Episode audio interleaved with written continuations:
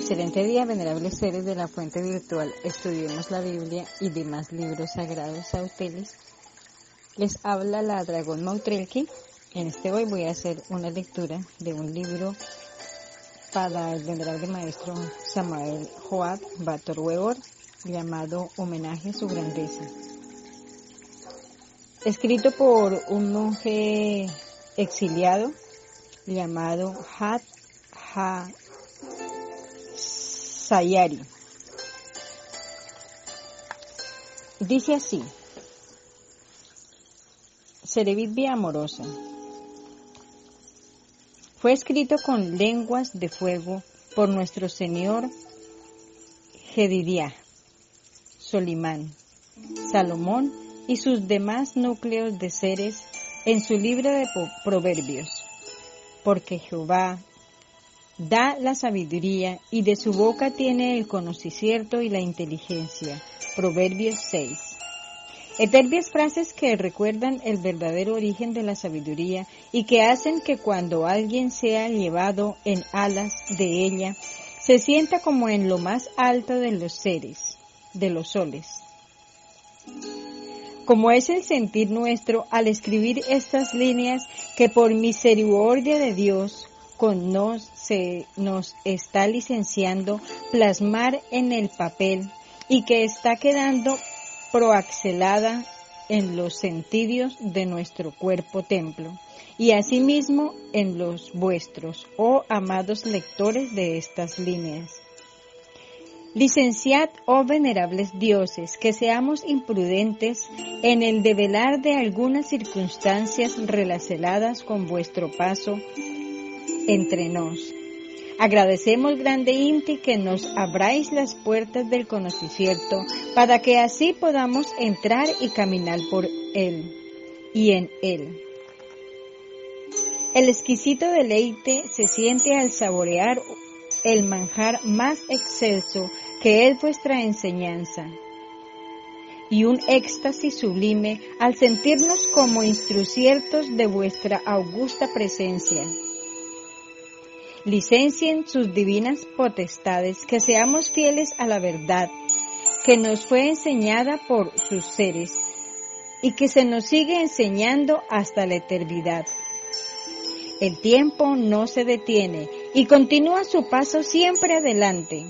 Es ya el tiempo de poner las semillas en el planteo, plantío, ya que se han acondicionado los terrenos para que estén aptos para que la semilla foática entre el vientre padre, madre, cósmico de la vida y de su fruto deseado.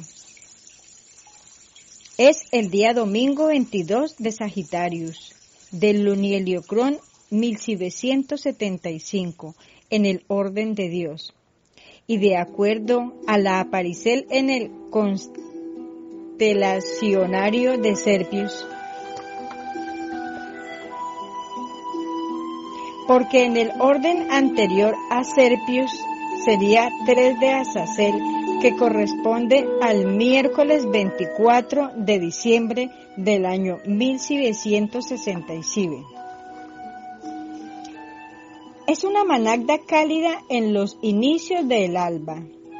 Es plena luna llena y hay una celestial claridad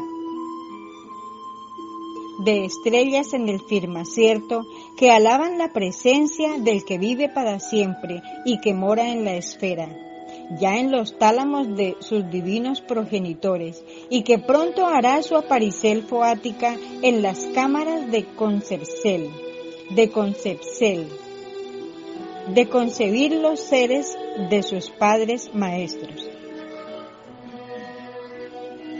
Todo está listo para la gran serevitbia amorosa que potencializará la llegada del divino Joab a la esfera en una geagmus de carne y hueso.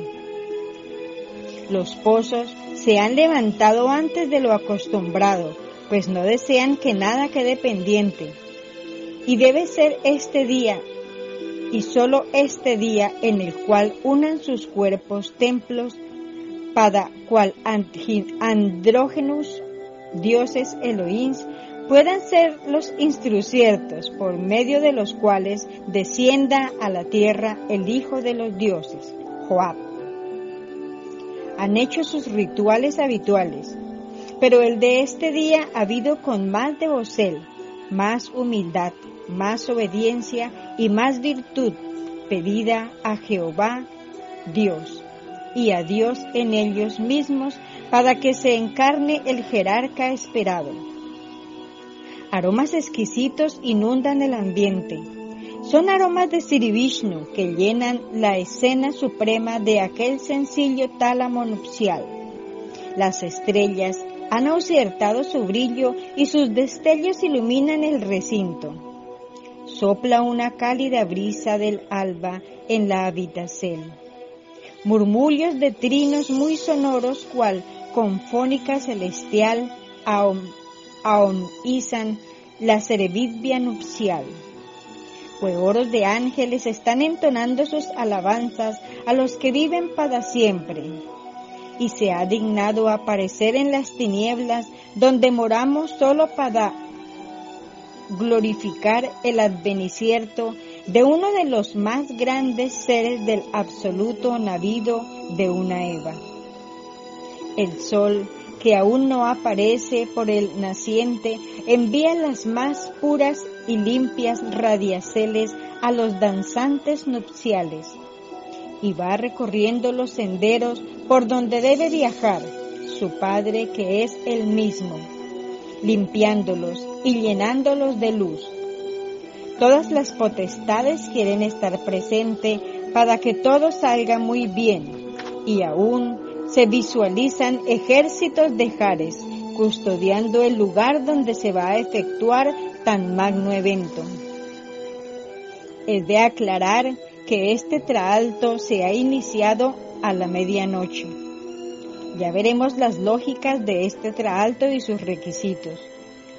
Pues, como lo veremos, los mutantes están conscientes que están luchando para que el ser a quien traigan sobre la esfera pase la prueba del Aeón 13, o sea, la prueba de la inmortalidad, y asimismo ellos a la vez se está hidrogenizando la esfera, pues como veremos, el 24 de diciembre es el día más oscuro y negativo del año.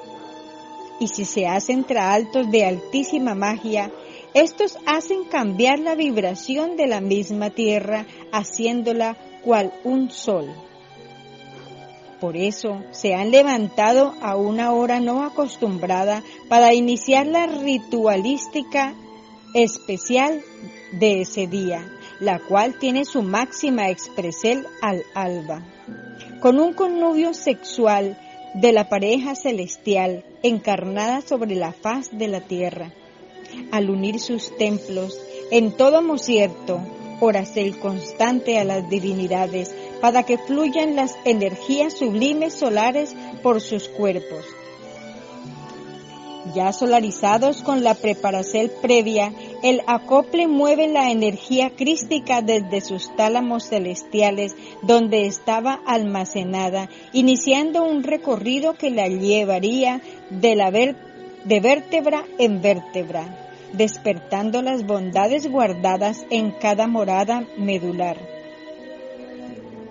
Bondades que serían por ser de las virtudes de Dios en la criatura que ya empezaba a llegar a la vida de la carne, hasta los tálamos sacros, seleccionando la chispa crística que daría origen al nuevo ser.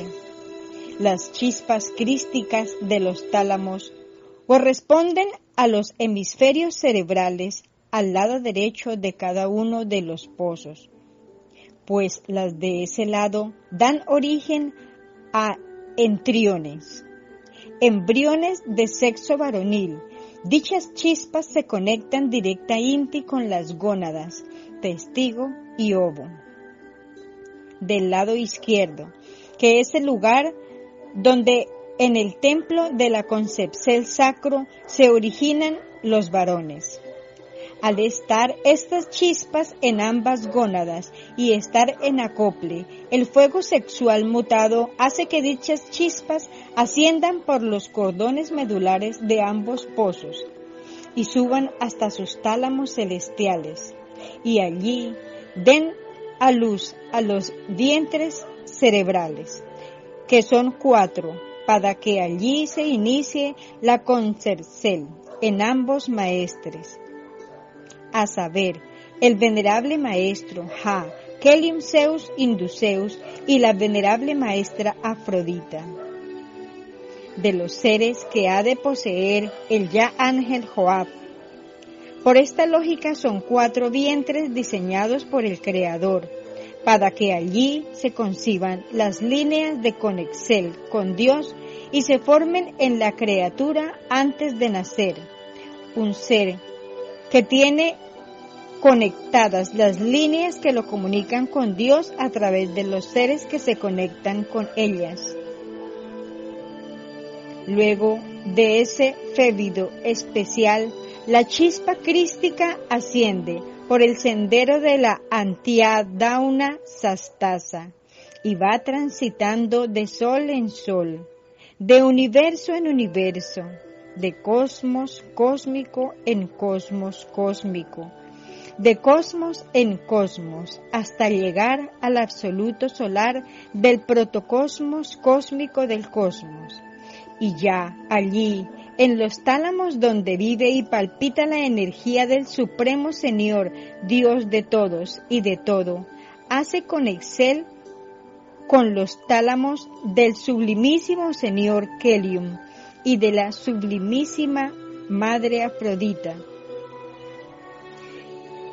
Y de nuevo se produce un connubio foático que conecta al tálamo del Hijo de los Dioses, el Crestus Joab, Hijo y guardián de Jehová, y allí se hace la conexión con los incontables núcleos de seres que tendrá la futura Viteria cuando esté encarnada. El Señor Joab, de con mismo Jehová, es el que desciende de nuevo por el antiada una sastasa, de cosmos en cosmos, de cosmos cósmico en cosmos cósmico, de universo en universo, de sol en sol, de esfera en esfera, hasta llegar a los tálamos físicos de sus progenitores y entrar por sus antiada unas sastasas, y llegar a sus vientres cerebrales y allí concebirlos para activar los incontables e infinitos núcleos de seres que a su tiempo van a ser presentados al cosmos, al mundo donde vivirá, y de allí descenderá hasta sus columnas vertebrales y sus médulas espinales, y por vías de comunicación entre las médulas y las gónadas a conectarse con la ovogonia y espermatozoide, que han sido seleccionados para ser los generadores de la vida física del señor Joab. Por ambos progenitores descienden las chispas crísticas hasta los aposentos sagrados de la vida en el sacro de abajo.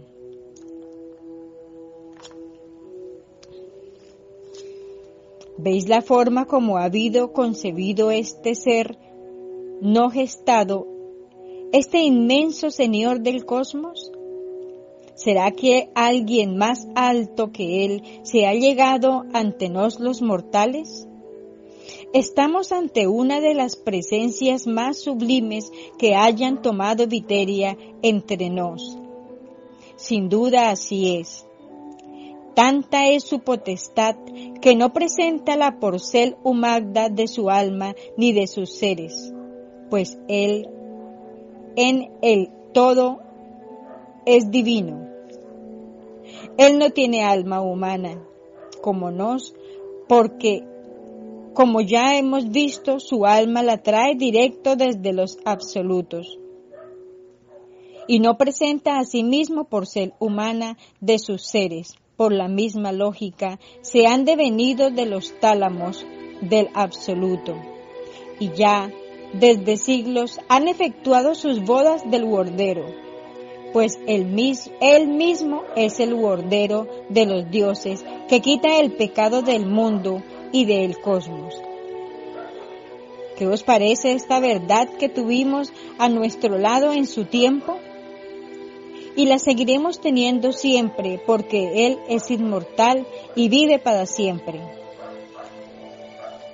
Estamos pendientes de hablar el porqué de ese connubio en la fecha ya dicha y las implicaciones del mismo en la viteria y seres del gigante Joab, en la viteria y los seres de sus padres, y en la viteria de la esfera y las humanidades que la habitamos. Venerables seres, hasta aquí es la porcel de esta lectura. En otra ocasión haremos otra lectura de este hermoso libro. Gratísimas por su contención.